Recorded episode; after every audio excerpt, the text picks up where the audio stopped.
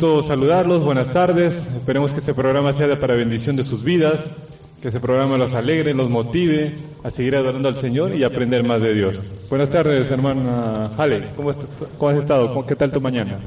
Bueno, una mañana muy, muy bonita, eh, ya que estuvimos, bueno, primero en la radio, ¿no? Haciendo el programa y luego fuimos a la iglesia, tuvimos un tema muy interesante, tuvimos la visita del pastor y bueno, todo muy bien, muy tranquilo, muy eh, amena y con la ayuda de Dios pues estamos nuevamente aquí para seguir conduciendo el programa de conexión joven, ¿no? 2.0. estamos, muy contentos, muy felices de poder estar aquí compartiendo con todos los que nos escuchan, ¿no? El programa. Eh, tenemos una el estudio de la lección, ¿no? De, de la fe de Jesús que está muy buena, así que estén todos atentos a la sintonía y al programa, ¿no? Así es, con su Biblia en mano. Nuestro hermano Ilter nos saluda. ¿Qué tal, hermano? ¿Cómo está? muy buenas tardes, hermano. La verdad que nuevamente estamos ya acá en el programa para disfrutar, ¿no? De este, una hora del programa eh, Conexión J. Importante, hermano, lo que nuestros hermanos están haciendo, están recalcando algo, ¿no? Eso, de eso se trata, ¿no? De estar, de pasar un día sábado muy feliz, estar contento en la casa de Dios y de pronto disfrutar del programa y de esta manera también poder compartir el mensaje a través del programa. Bienvenidos a todos nuestros amigos oyentes de esta emisora Consuelo Estar. Muy bien, y vamos a comenzar también con una oración. La oración nos va a ayudar a hacerla nuestra amiga Ari Vázquez. Así es, vamos a hacer la oración entonces. Querido Dios, te damos gracias una vez más porque nos das la vida, la salud y porque nos permite, Señor, poder dirigir este programa te rogamos que nos bendigas grandemente y que nos perdones, Señor, porque siempre cometemos errores, hacemos las cosas mal, Señor. Perdónanos y ayúdanos a mejorar cada día, danos de tu espíritu y enséñanos a amarte, y a caminar el camino que tú nos, nos has impartido, Señor, que sigamos. Que se haga tu voluntad en esta tarde, en el nombre de Jesús, te lo rogamos. Amén.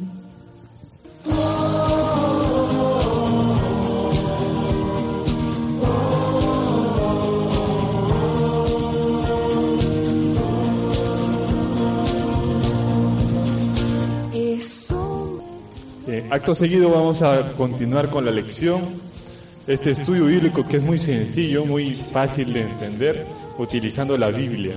La lección que toca es la lección 9, la ley santa de Dios, o sea, los diez mandamientos. Vamos a hacer dos tópicos. El primer tópico es importancia de la ley. ¿Cuál es la importancia de la ley en nuestra vida? Eh, en la vida cristiana y hay otro tópico que es perpetuidad de la santa ley. Esos dos tópicos nos van a ayudar a entender de manera práctica y sencilla cómo podemos aplicar la ley a nuestra vida, para qué es importante que nosotros la tomemos en cuenta, muchos aspectos eh, especiales. Luego pasaremos a una ronda de preguntas eh, buscando eh, un mensaje, una enseñanza de manera diferente, una perspectiva diferente para poder aprender más, más de esta lección.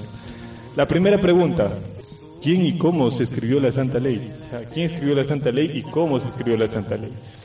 Vamos a leerlo esto en Éxodo 31, 18. Ahí nuestros hermanos Haley y nuestro hermano Ilter van, a poder apoyarnos. Ya está por acá el texto. Cuando el Señor terminó de hablar con Moisés en el monte Sinaí, le dio las tablas, dos tablas de piedra, tablas de testimonio, tablas escritas con el dedo de Dios.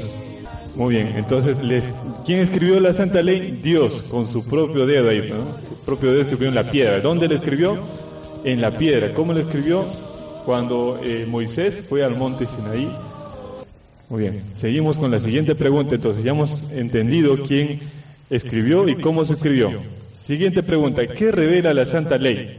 Primera de Juan 3.4 nos responde esta pregunta. Todo aquel que comete pecado infringe también la ley, pues el pecado es infracción de la ley. ¿Qué revela la Santa Ley? Revela el pecado. La transgresión de la ley es el pecado, dice el versículo. Entonces, ¿qué revela la Santa Ley? Revela, el, revela la condición del ser humano que está en condición de pecado. Muy bien, así de fácil, así de sencillo son las cosas, amigos, en cuanto a la palabra de Dios, en cuanto a la ley de Dios. La tercera pregunta nos va a aclarar un dato muy importante, un detalle muy importante. ¿A quién nos conduce la ley? La ley como conductora, ¿a, quién nos conduce? Vamos a leerlo en Gálatas 3.24. Hermano Víctor, Gálatas 3.24, hermano. ¿A quién nos conduce la ley? Muy bien, lo tenemos por acá ya. 3.24, ¿no? Dice de esta manera. Así la ley fue nuestro ayo o tutor para llevarnos a Cristo, para que seamos justificados por la fe. Nuestro ayo y conductor para llevarnos, para llevarnos a quién? A Cristo. Entonces la ley nos conduce a Cristo. ¿Por qué Cristo? Porque Él es el autor de la ley. Muy bien, vamos a leer también Éxodo 23 al 17 para ver cuáles son los diez mandamientos. Es importante recordarlos. Vamos a tratar de resumirlos ahí los diez mandamientos. A ver, nuestra amiga Halley nos va a recordar cuáles son los diez mandamientos. Bien. Éxodo 20 del 3 al 17. 3 al ¿dice? 17. No. El versículo 3. No tendrás dioses ajenos delante de mí. Es el primer mandamiento. No te harás imagen ni ninguna semejanza de lo que esté arriba en el cielo, ni abajo en la tierra, ni, de- ni en las aguas debajo de la tierra. Es el segundo mandamiento. Número dos, muy bien. Número tres. No tomarás el nombre de Jehová tu Dios en vano, porque no dará por inocente Jehová al que tomare su nombre en vano. No tomar en nombre de Dios en vano. Es el tercer mandamiento. Cuarto. El cuarto, acuérdate del sábado para santificarlo. Seis días trabajarás y harás toda tu obra, pero el séptimo día es de reposo para Jehová tu Dios. No hagas en él obra alguna, ni tú, ni tu hijo, ni tu hija, ni tu siervo, ni tu criada, ni tu bestia, ni el extranjero que está dentro de tus puertas.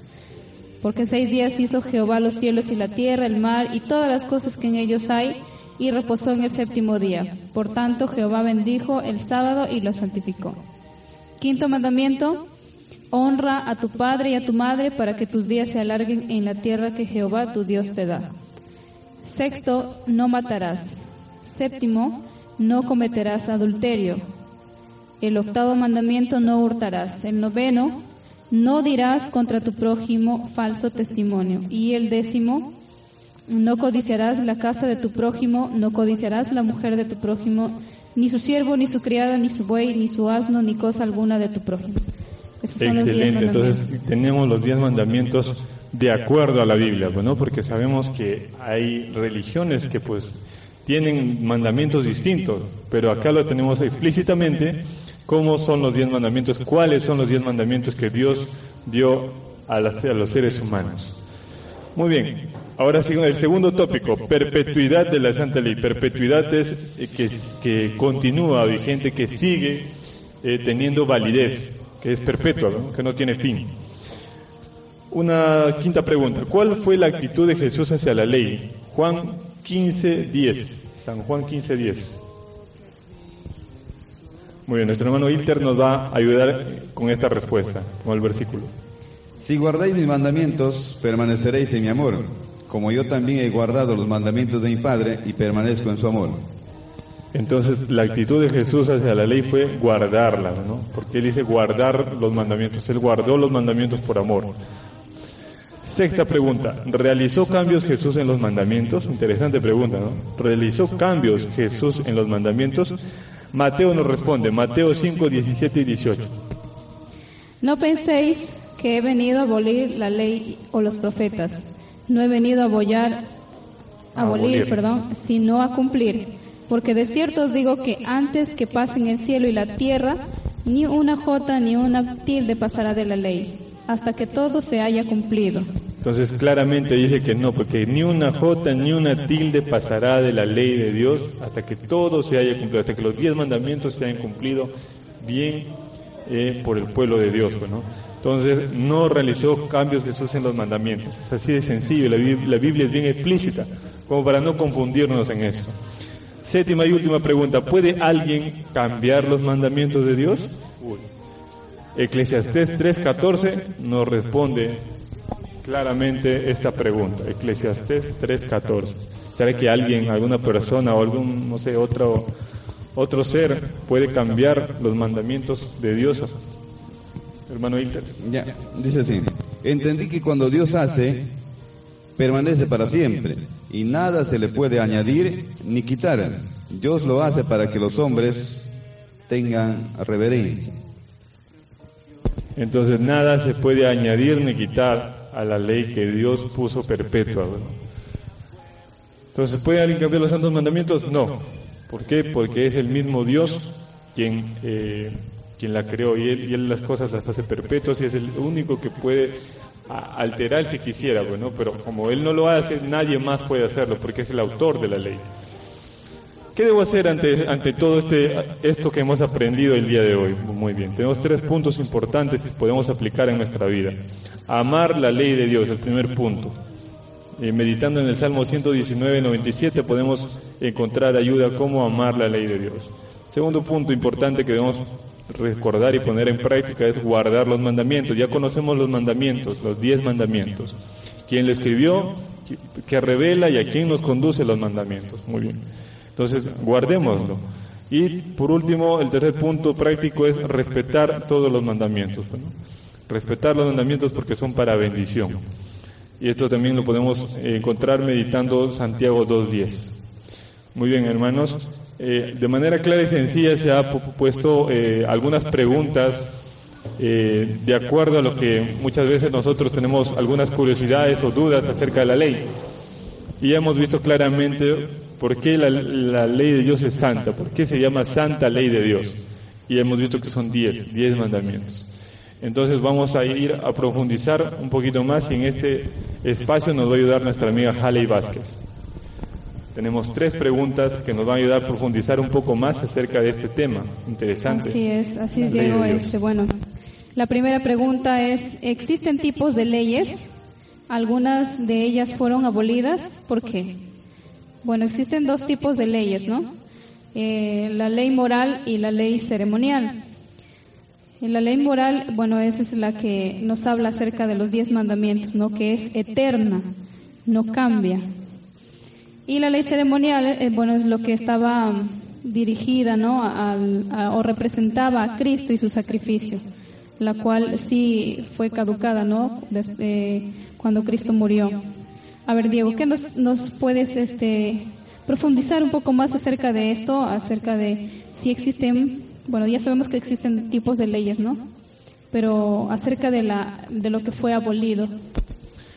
Claro, eh, para primero que nada debemos contrastar, ¿por qué hay diferencia? ¿Por qué hay diferencia entre la ley de Dios y la, ley ceremonial y la ley moral?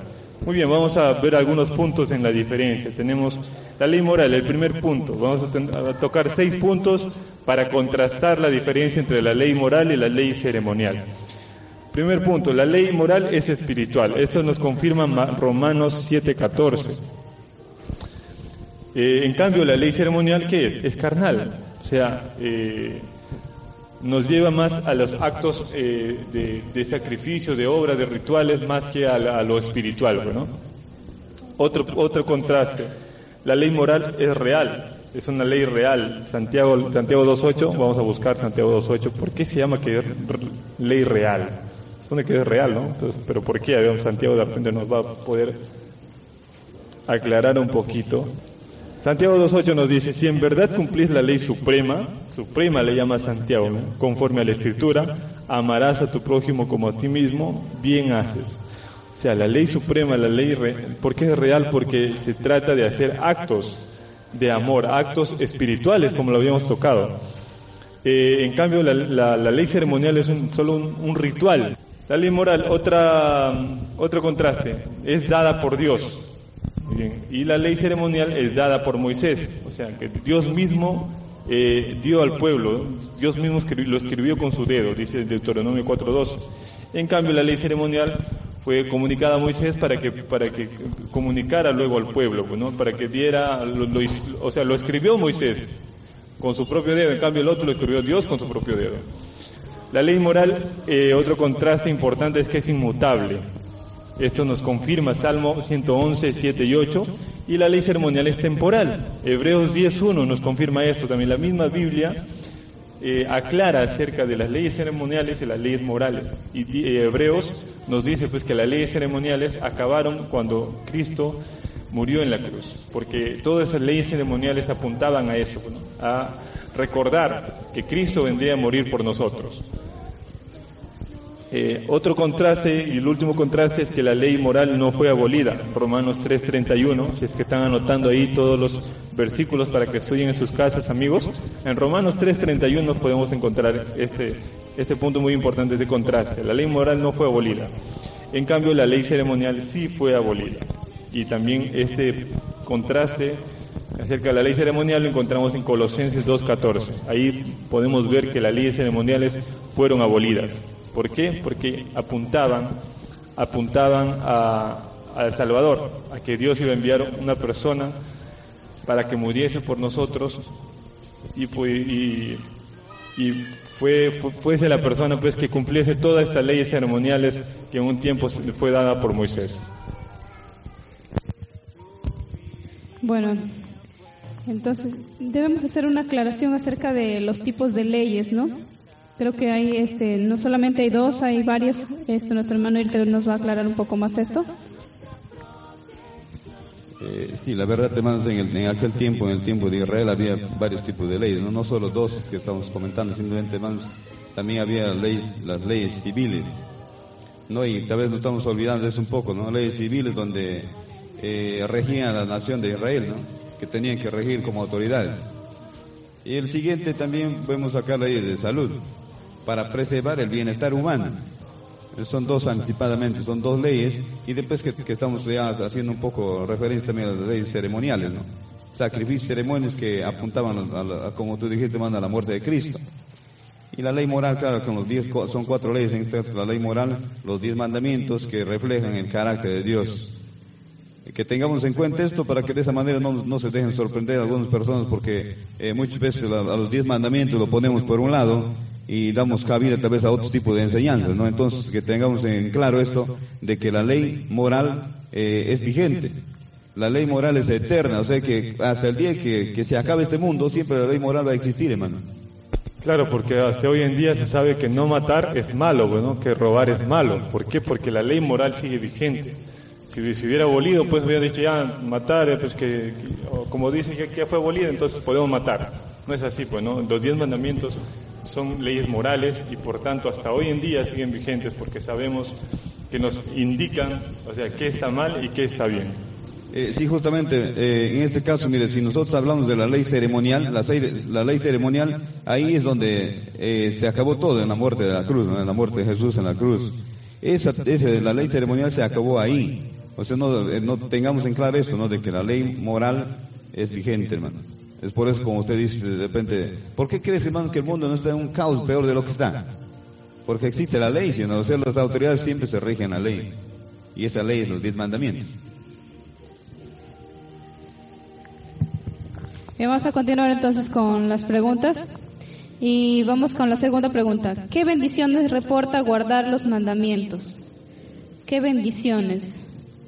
El universo, creación de Dios, está regido por leyes naturales. Todo el ordenamiento moral, social, comercial e internacional se rige por leyes. Asimismo, Dios instituyó leyes morales y espirituales, no la que ya hemos visto. Las mismas son como las sabias, las sabias disposiciones de un padre para la recta formación de sus hijos. La ley de Dios es el fundamento de la ley natural ingénita en la criatura humana, reflejada en la razón humana, se llama la ley natural.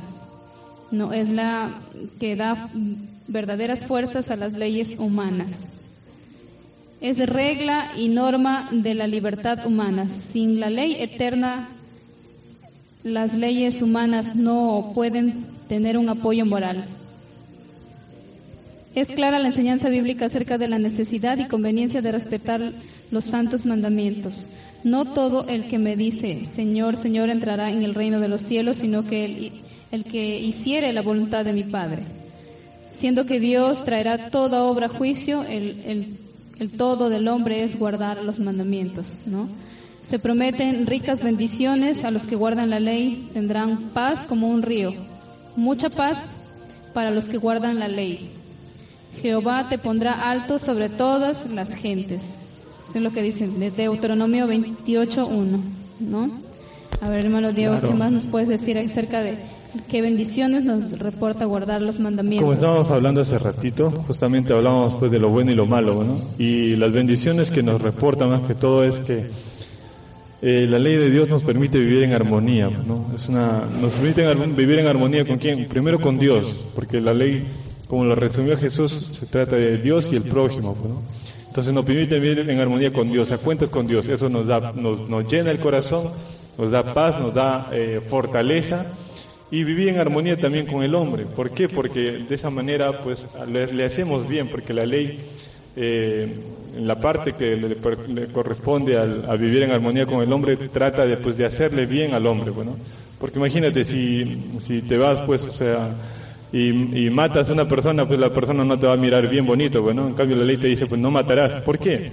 Para que, pues, eh, puedas respetar la vida, para que puedas respetarlo a él como persona, para que puedas apreciar, pues, que Dios lo ha creado como un ser con vida, como, como que Dios le ha dado la oportunidad de poder eh, vivir una vida pues eh, aquí en esta tierra, pues, ¿no? y tú debes apreciar eso, pues, por eso te manda no matarás, no robarás, si tú te vas y robas a alguien, pues nadie, eh, esa persona no te va a mirar bonito, va a haber un, hay una pelea, una discusión, pues, ¿no?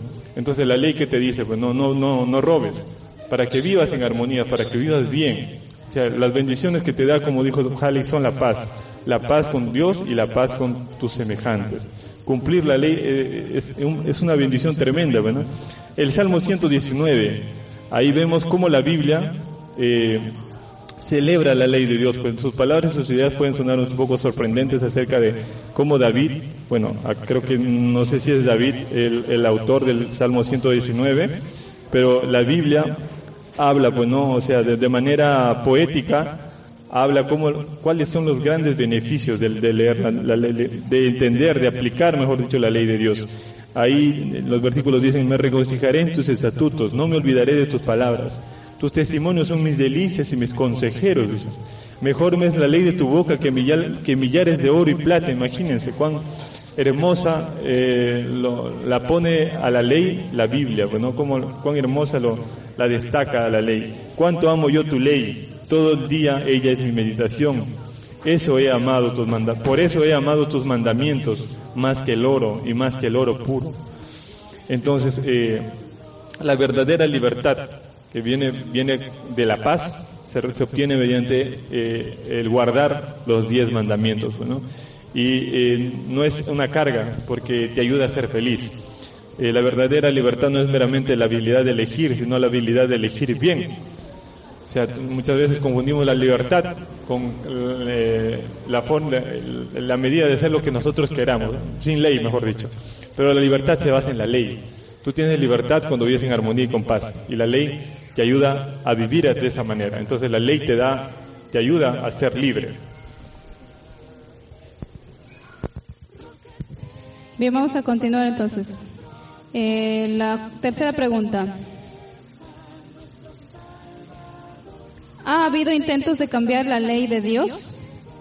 No, ¿habrá habido intentos de cambiar la ley de Dios? A ver, nuestro hermano ahorita nos va a apoyar con esta pregunta, con la respuesta.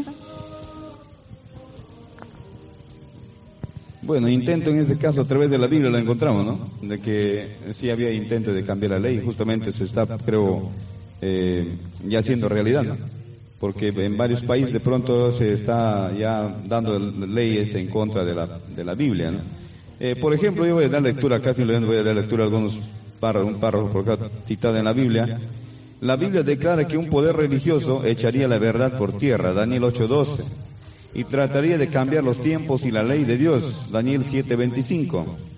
La primera ley dominical fue creada por Constantino, emperador romano, el 7 de marzo del año 321 después de Cristo. Constantino era pagano y adoraba al dios Sol en domingo, trajo al cristianismo esta costumbre.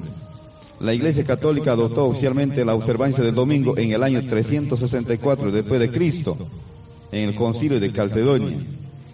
El Papa es de gran, el Papa es de tan grande autoridad y poder que él puede modificar o cambiar las leyes. O sea, ahí podemos ver un, un párrafo aquí del, catolicismo en este caso de eh, que declara el cambio de, de, leyes, o sea, prácticamente que alguien puede, puede tener la autoridad de cambiar leyes, ¿no? Y eso es la Biblia bien claro, dice, ah, no puede quitar ni añadir nada de lo que claro, está escrito. Así habla la Biblia, que nadie puede mover de una letra, de una J, de una tilde. ¿no? Y justamente, aparte de la ley dominical, también vemos como hoy en día se está legalizando el aborto, que es un atentado contra la ley de Dios, que es no matarás, bueno, también, o sea, se están poniendo leyes cada día que van en contra de la ley de la ley de Dios. Vemos cómo Satanás está detrás del telón, pues, ¿no? Poniendo allí todo en contra, justamente para eh, dejar de lado la ley de Dios. Él lo que quiere todas las leyes que, que haga pues, estén en contra de, todos los diez mandamientos, ¿no? Vamos a complementar algo más acerca de la ley, ¿no? Mira, por ejemplo, más vemos en, países cercanos, en este caso vamos a hacer referencia acá, eh, de estas leyes de, los gobiernos que tratan de pronto, por ejemplo, en el matrimonio del homosexualismo, ¿no? Matrimonio gay. De pronto vemos ahí pues, algo que está en contra, eh, lo contrario de lo que dice Dios, ¿no? Eh, por, por, ejemplo, también eh, cosas tal vez que, que no, no, es, no basta, pues no nos basta tal vez creer, darnos cuenta de pronto a través de, de la ley moral, ¿no? La moralidad está por los suelos, pues hermano.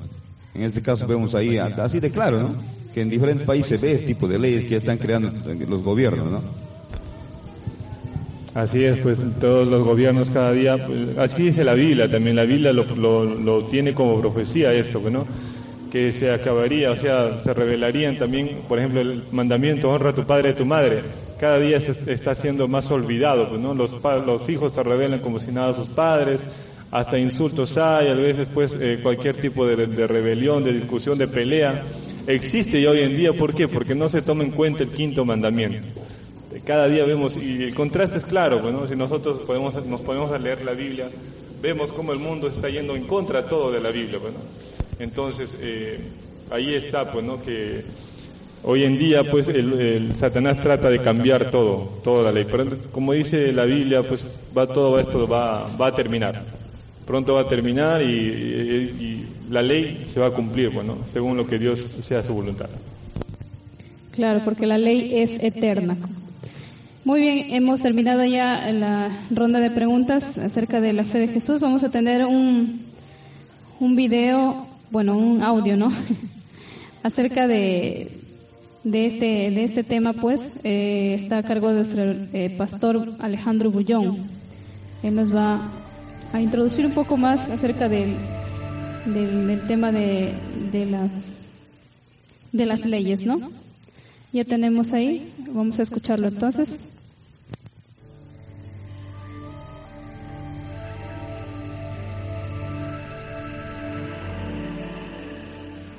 Hola querido, leamos Romanos 7, 7. Dice, ¿qué diremos pues?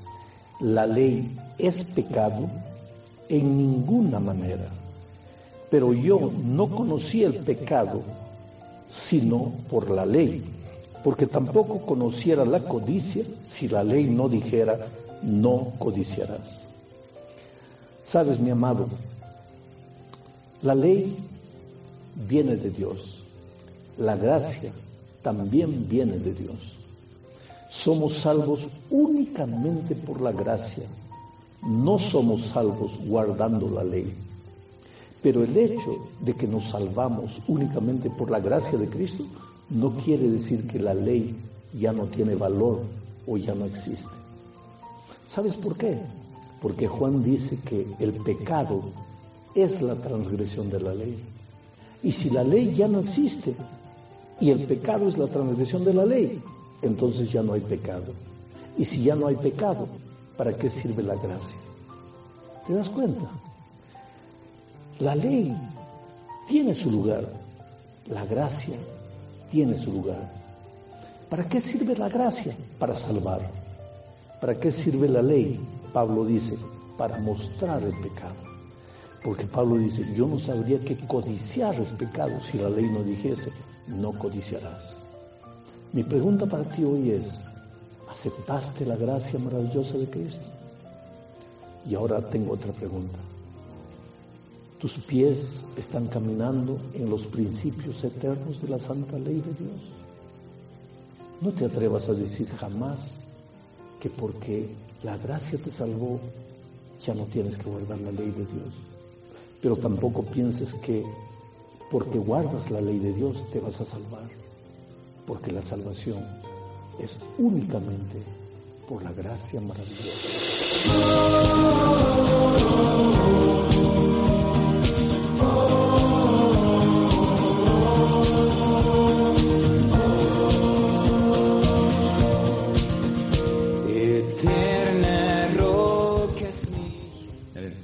Muy bien, en este espacio vamos a ya agradecer al pastor Alejandro Bullón también por aclararnos un poco más acerca de este hermoso tema, ¿no? Que muchas veces como seres humanos queremos aprender, o como personas tal vez que no estudiamos la Biblia, ¿no?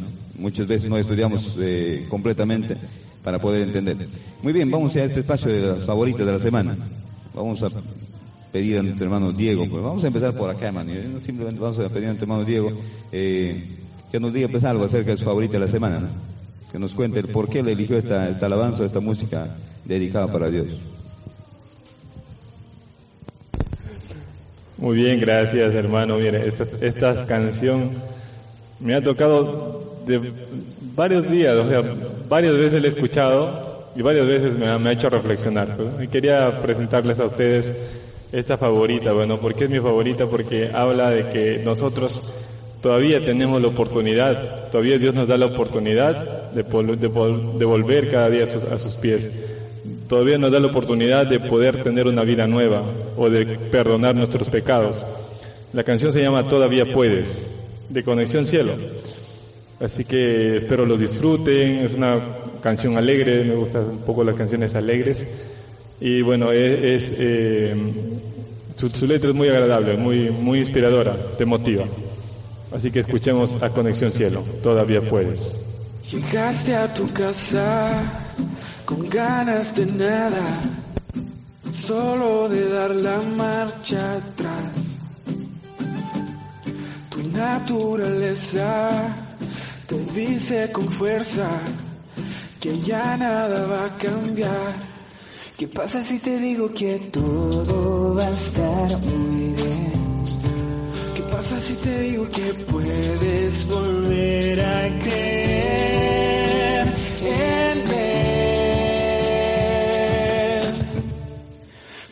dejas todo a un lado y te olvidas del pasado de una vez que todavía puedes creer? ¿Por qué no tomas hoy su mano y vuelves a seguir sus pasos con la fe que todavía puedes tener, tú todavía puedes.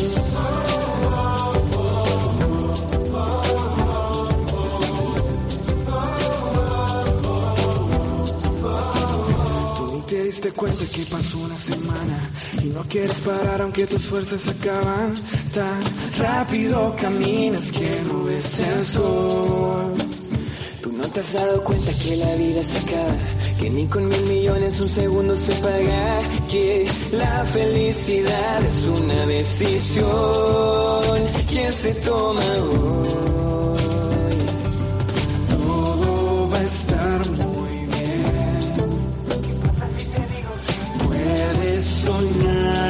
Otra vez, lo sé. ¿Por qué no dejas todo a un lado? olvides del pasado de una vez que todavía puedes creer que no tomas hoy su mano y vuelves a seguir sus pasos con la fe que todavía puedes tener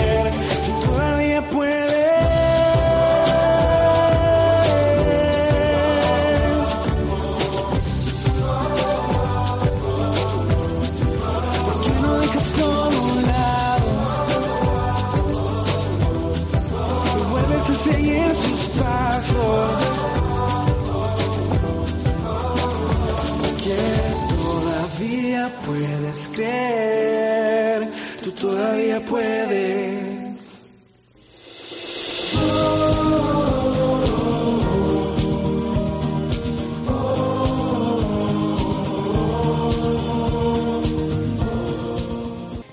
Bueno, vamos a continuar entonces. Bueno, en esta oportunidad voy a hablar acerca de mi favorita. Bueno, la canción que me ha inspirado durante esta semana es la canción que canta Keila Guerrero, Bendiciones. A veces en muchas este, pruebas, ¿no? Eh, que afrontamos los seres humanos, a veces son pruebas que Dios nos pone, ¿no? Y las respuestas que nos da a través de, las, del, dolor, el sufrimiento que podemos tener y, y, pueden llegar a ser bendiciones, ¿no? Para nuestras vidas. Así que vamos a escuchar ahora entonces eh, bendiciones de Keila Guerrero.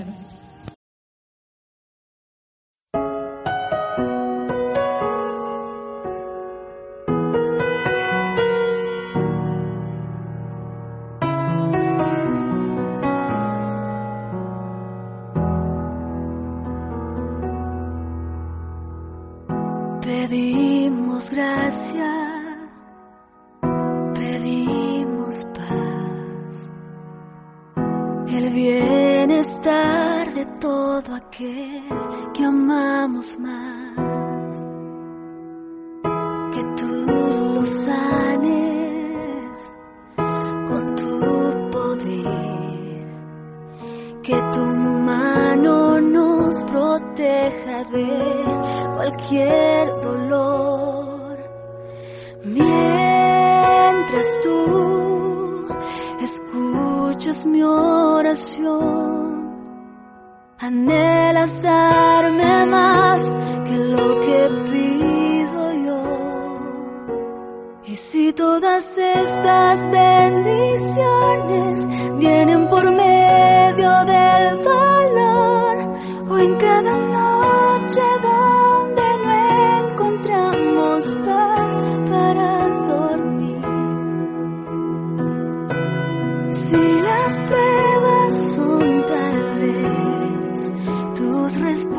respuestas para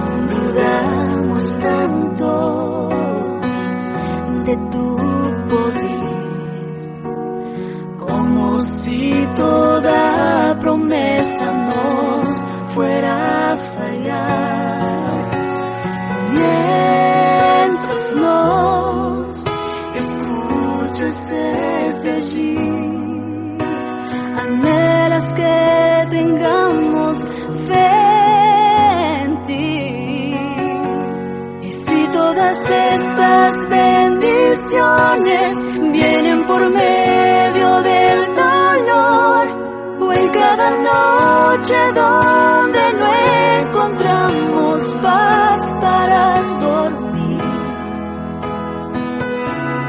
Si las pruebas son tal vez tus respuestas para mí. Si nos traicionan,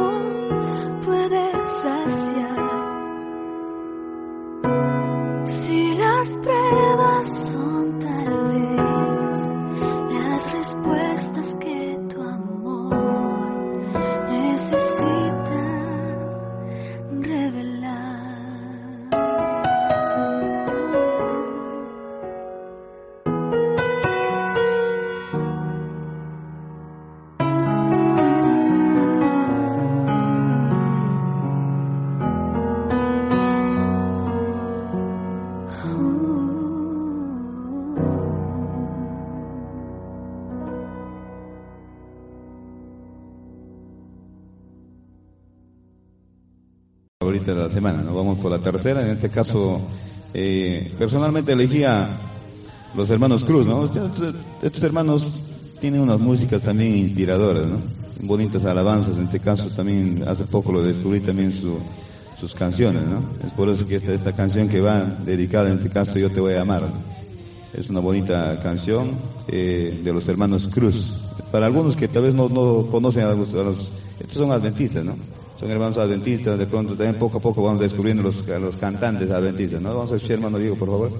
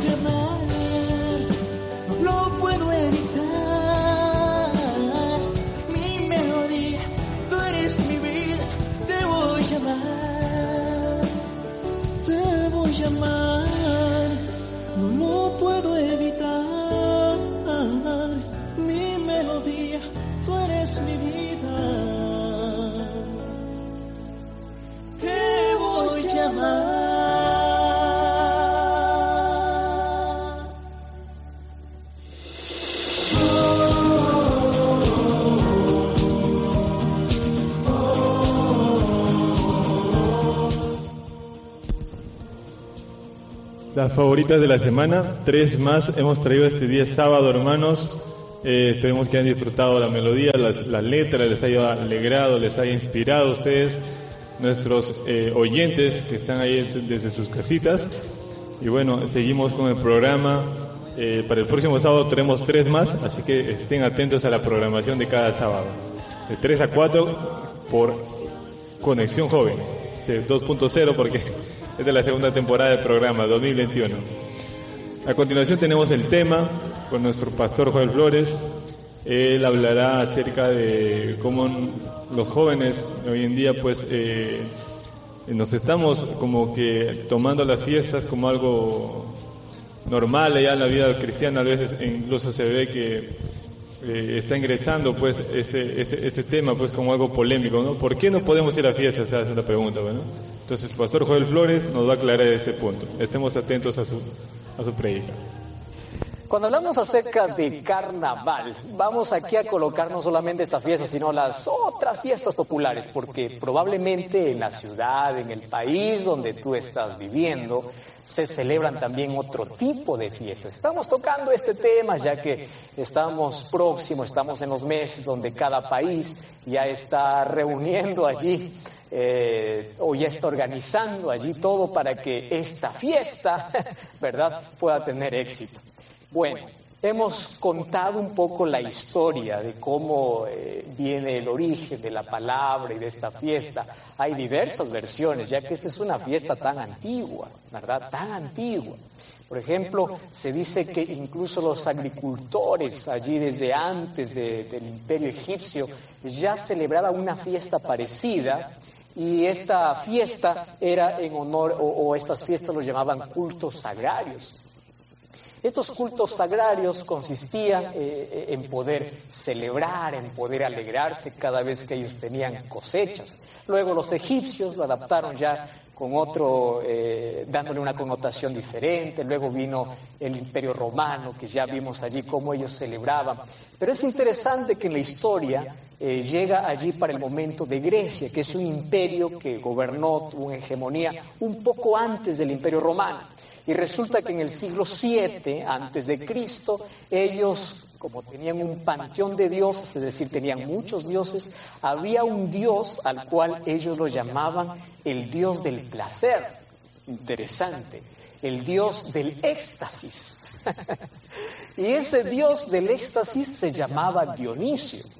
Y se dice que por allí más o menos se formalizó un poco más esta fiesta, se tuvo un poco más de color y se hacían pues sacrificios y todo ello. Sin embargo, ya te diste cuenta que a medida que pasaba el tiempo, cada cultura lo iba adoptando a su modo, solo que no deja o no pierde tres características que tenían o que esto se fue heredando de generación en generación, ya sea por los egipcios, ya sea por los romanos, ya sea por los griegos. Y esas tres características es que esta fiesta tenía que tener tres cosas. Número uno, tenía que tener bebida, mucho alcohol, ¿correcto? Alcohol. Número dos, tenía que tener orgía. Wow. Puede escandalizar, ¿no? Pero eso, eso era parte de la fiesta. Incluso las culturas, habían culturas antiguas donde la inmoralidad y la prostitución incluso era una manera de rendir culto a sus dioses. Y la tercera tiene que ver con placer. Entonces, si tú te das cuenta, estas tres cosas son las que hoy identifican la mayoría de las fiestas. ¿Y por qué no excluir, uh, no podemos excluir esta fiesta, el carnaval? Porque tiene, tiene, cumple con esos tres requisitos. En toda fiesta hay mucha bebida, hay mucho alcohol, hay un desenfreno inmoral, ¿verdad? Porque el alcohol te lleva a eso, a perder eh, ciertas cosas de, de, sentido común y empiezas a comportarte, incluso a rebajarte de imagen de Dios. Imagínate personas siendo dominadas por este vicio o aquellas que van solamente por un rato a una fiesta y terminan así, empiezan a degradar la propia imagen de Dios empiezan a destruir su salud, su vida. Entonces, tiene desenfreno eh, moral. ¿Qué cosa más tiene? Tiene mucha bebida y tiene eh, ese elemento de dar rienda suelta al placer. Cuando yo voy a la Biblia, yo encuentro una explicación muy clara. El apóstol Pablo en el libro de Gálatas capítulo 5 me habla cómo el ser humano se deleita y se goza en ciertas prácticas que son naturales para él. Digo naturales porque el ser humano viene ya manchado por el pecado, con tendencia a hacer el mal. Entonces Gálatas 5:19 dice, manifiestas son las obras de la carne. Dentro de estas obras de la carne, ¿qué cosa está? Orgías, borracherías, maledicencia, griterío, es decir, todas aquellas cosas que el ser humano parece que le place buscar y hacer. Ahora fíjate, el versículo 21 y 22 dice, mas el fruto del Espíritu es amor, gozo, paz, paciencia, bondad, benignidad, bondad, fe, mansedumbre y templanza. Es decir, mientras que por un lado hay desenfreno, cuando tú eres guiado por Dios hay dominio propio. Entonces tú eliges en la vida tener un desenfreno moral o desenfreno llegando a la inmoralidad o ser guiado por el Espíritu y el Espíritu te va a dar dominio. Alguien dibujó al carnaval como una fiesta de carne. ¿Por qué de carne? Porque el ser humano busca aquello que le trae mucho placer y ese es un deseo natural, innato que el ser humano tiene. Eh, estoy hablando para un joven, una señorita que dice, pastor, eso es lo más difícil y eso es la mayor lucha. Ahora, ¿qué cosa tengo que hacer? Yo no creo que el cristianismo sea un cristianismo de prohibiciones. Yo ya escuché este argumento muchas veces. Entonces, parte de la diversión es por lo menos ir, es por lo menos mirar, es por lo menos deleitarse. Está bien, yo no voy a participar como ellos, pero yo quiero divertirme. Te va a responder eso. ¿A qué cosa nosotros llamamos diversión? A una pérdida de tiempo, a algo que no nos edifica, algo que perjudica nuestra salud. Por supuesto que eso es nuestro deseo natural, mas yo te voy a dar un consejo impresionante que va para todos eh, y es un consejo para mí y también para ti. Mira lo que dice el libro de Proverbios capítulo 14, versículo 16. Presta atención, este es un consejo extraordinario. Proverbios 14, 16 dice, el sabio se aparta del mal. Hay versiones que dice, el que es inteligente huye, se escapa, es decir, no lo busca, los evita. ¿Comprendes? Evita el mal, evita aquello que sabe que le va a hacer daño. Y el texto sigue diciendo, mas el insensato se muestra insolente y confiado. ¿Qué cosa está diciendo? Aquel que es inteligente, aquel que es sabio, solamente va a recurrir, va a ir, va a practicar, va a hacer cosas que saben que edifica su vida. Pero no va a colocar en riesgo su propia integridad, su propia salud y su propia espiritualidad, sabiendo que eso lo puede desviar del camino. Entonces aquí viene la pregunta, ¿cuál es el camino que eliges? ¿El de insensatez o el de sabiduría? En la Biblia yo encuentro un hombre sabio llamado Daniel. Daniel era uno de los príncipes o gobernantes allí en el imperio de Babilonia. Y un día el rey Belsasar hizo una fiesta. Y esa fiesta estaba llena de música, de bebida, de placer, de orgías, de todo lo que hoy nuestras fiestas traen. Sin embargo, Daniel menciona en su propio libro de que él no asistió a esa fiesta.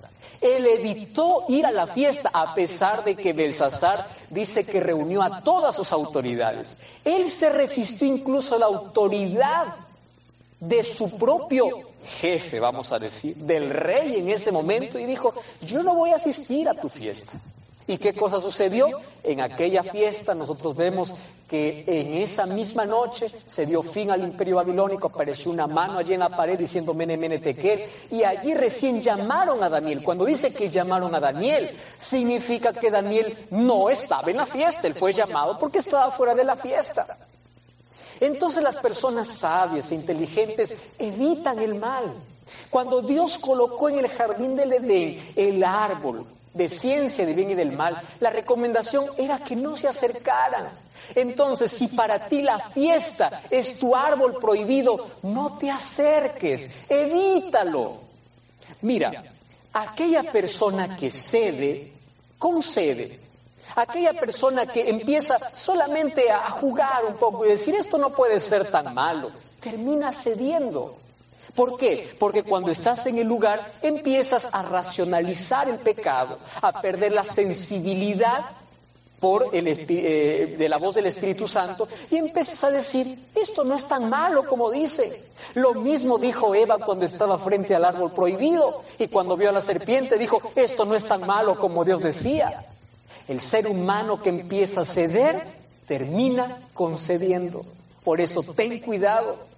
Y la recomendación de Salomón allí en el libro de Proverbios es, sé sabio. Si sabes que esto no te edifica, si sabes que esto te aparta de Dios, si sabes que esto va a destruir tu sueño, tu dinero, tu familia, tu vida, si sabes que el propósito de toda fiesta siempre va a ser inmoralidad, vida y todo, entonces evítalo. ¿Por qué? Porque la Biblia presenta de una alegría verdadera. Cuando vamos al libro de Filipenses capítulo 4, versículo 1, ¿sabe lo que dice Filipenses 4.1? Dice, regocijaos en el Señor. Otra vez os digo, regocijaos. El cristiano puede ser feliz sin ir a fiestas. Porque su regocijo, su felicidad, no depende de la música que escucha, del desfile que ve, no depende de las cosas eh, que, que ve, sino de lo que tiene dentro, de la paz que tiene en el corazón. Y eso tiene una sola respuesta, es que ese regocijo, esa felicidad solamente te puede dar Dios. Independientemente de las circunstancias, yo conozco gente que solamente sonríe y solamente se alegra en la fiesta, o mientras dura el efecto del alcohol, o mientras están drogando. Termina eso, acabó, y vuelven allí a su sepulcro, a su oscuridad. Por eso el apóstol Pablo recomienda en el libro de Efesios capítulo 5 versículo 8 cuando dice, en otro tiempo ustedes vivían en las tinieblas, eran tinieblas, pero ahora son hijos de luz, anden como hijos de luz. Pablo está diciendo, no empieces a jugar con la oscuridad porque tú fuiste llamado de la oscuridad a la luz. Y déjame hablarte para ti, mi querido joven, señorita, adulto, niño, adolescente, que estás viendo este programa. Si a ti te gusta practicar estas cosas, pide que Dios ilumine tu vida. El pecado tiene la capacidad de cegar nuestros sentidos, de hacer que nosotros traigamos placer a nuestro gusto, a nuestros ojos, a nuestro cuerpo, a nuestro sentido. Y el Espíritu Santo, cuando tú pides que te ayude, Él coloca en ti dominio propio y tus ojos se abren y empiezas a ver un camino mejor, un destino mejor. Este es mi desafío para ti. Ya que conoces que toda esta fiesta tiene un propósito, tiene un objetivo, entonces, como dice la Biblia, sé sabio y evítalo. Mas hoy quiero contarte la realidad de por qué los seres humanos tratan de buscar algún escape para traer un sentido a su vida. Y déjame decirte lo siguiente, y te lo digo con tanto amor, con tanto cariño para ti. Préstame atención. Todos los seres humanos ya nacemos, ya venimos a este mundo con un vacío existencial. Venimos con la necesidad de adorar. Todo ser humano nace creyente. Todo ser humano viene teniendo la necesidad de Dios. Solo que a ese vacío, a esas preguntas, a ese vacío existencial que tiene el ser humano, solo Dios lo puede llenar. Ahora, a ese vacío existencial agrega la carencia emocional. Hay muchos padres que no abrazan a sus hijos.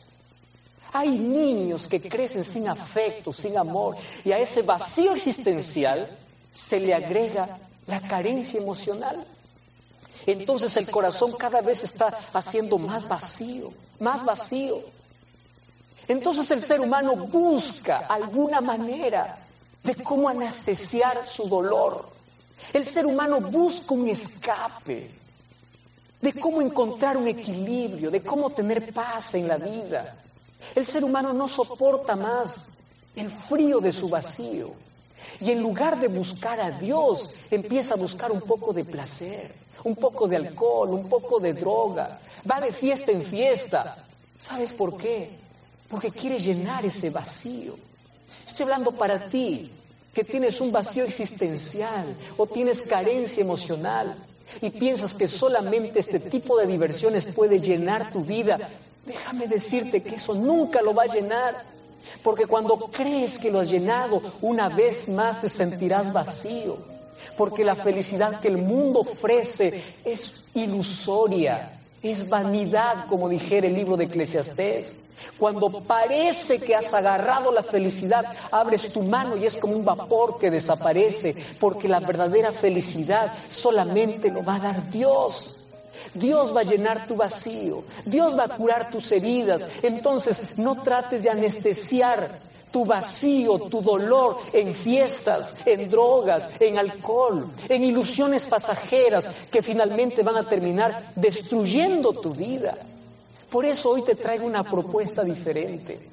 En lugar de estar buscando llenar tu vacío existencial o tu carencia emocional en placer, en sexo, en alcohol, en droga, busca a Dios. Busca a Dios. Busca a Dios. Mírate al espejo cómo estás. Acabado, arruinado. Estás terminando tu sueldo en un vicio. Mira cómo está tu rostro demacrado. Mira las botellas que tú has bebido. Mira la cajetilla de cigarrillos que está acabando con tu vida. Deja eso. Eso no va a llenar tu vacío. Aférrate a Cristo y acéptalo como tu Salvador. Pero no te estoy diciendo que vayas a Jesús por un interés personal. Hay personas que van a Jesús porque quieren dinero, porque quieren un milagro. Anda Jesús porque necesitas salvación. Acéptalo como tu Salvador porque tienes que darte cuenta que estás perdido, que sin Él la vida no tiene sentido. Sin Cristo la vida es un vacío que no se podrá llenar con nada que este mundo te pueda ofrecer.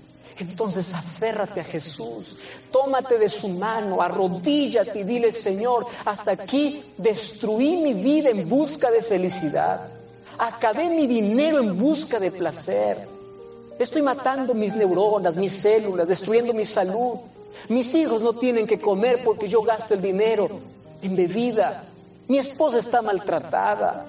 Mi hogar está destruido porque yo estoy hundido en un vicio pero no es porque yo quiero destruir mi familia, no es porque yo quiero destruir mi vida, es que yo tengo necesidad.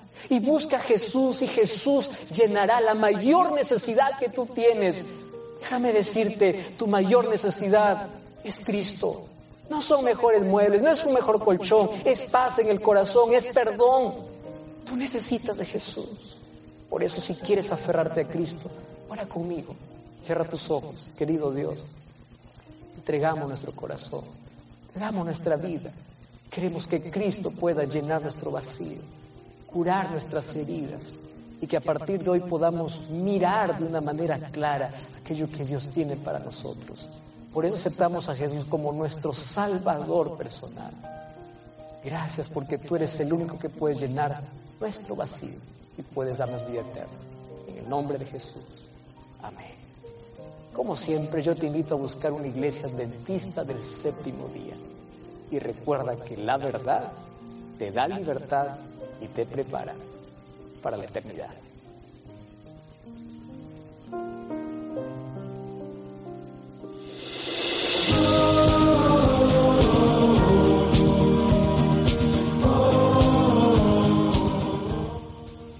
Muy bien, estamos ya eh, ya hemos llegado a la parte final del programa Conexión JA. Esperamos que nos sintonicen el próximo sábado, ¿no? Estamos también con las eh, de 3 de la 4 de la tarde. Interesante, ¿no? Todo lo que se ha podido escuchar, lo que se ha podido hacer en el programa y que Dios nos siga bendiciendo y esta tarde a todos los hermanos también invitarles nuevamente en la tarde a estar en la iglesia, ¿no? A los hermanos que ya tienen costumbre de irse y también para algunos todavía que no, no están acostumbrados todavía de ir a la iglesia, le invitamos vez tras vez, las noches de culto durante la semana, como hizo nuestra hermano en la mañana, eh, bonitos temas acerca de familia. ¿no? Esperamos que pasen una feliz, una feliz tarde, amigos. Así es, hermanos, buenas tardes. Recuerden que el próximo sábado de 6 a 8 de la mañana y de 3 a 4 de la tarde pueden sintonizar el programa. Eh, ese espacio está preparado para jóvenes, el de la tarde y el de la mañana para toda, para toda persona, para todo hermano, de repente para incluso para las personas que no están en la iglesia también. Les invitamos a escuchar, a aprender de Dios y también a escuchar, a meditar en nuestras alabanzas. Eh, les dejamos con una alabanza más de Alex Espinosa acerca del tema que hemos tratado hoy, de la ley de Dios. Esperemos que hayan aprendido bastante de manera práctica eh, este tema. Espejo a mi alma, de Alex Espinosa.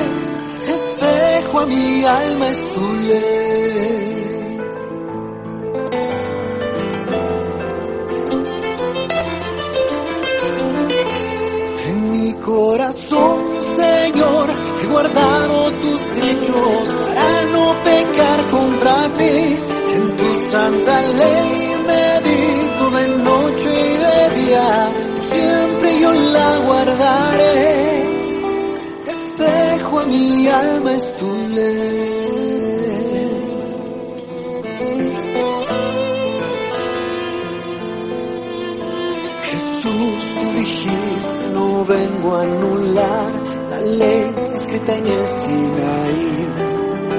Jamás fue clavada en tu muerte de cruz, mas fue cumplida toda por ti. Tu ley muestra el pecado en mí, en mi corazón, Señor. He guardado tus dichos para no pecar contra ti. En tu santa ley de noche y de día, siempre yo la guardaré. Espejo a mi alma es tu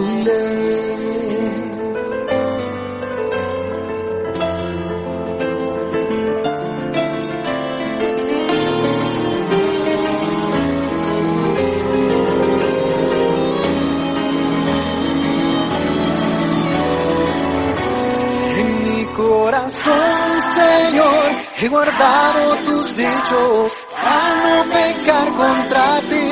En tu santa ley medito de noche y de día, por siempre yo la guardaré. Espejo a mi alma es tu ley, Señor, he guardado tus dichos para no pecar contra ti. En tu santa ley noche y de día, siempre yo la guardaré. Espejo a mi alma es tu ley, espejo a mi alma es.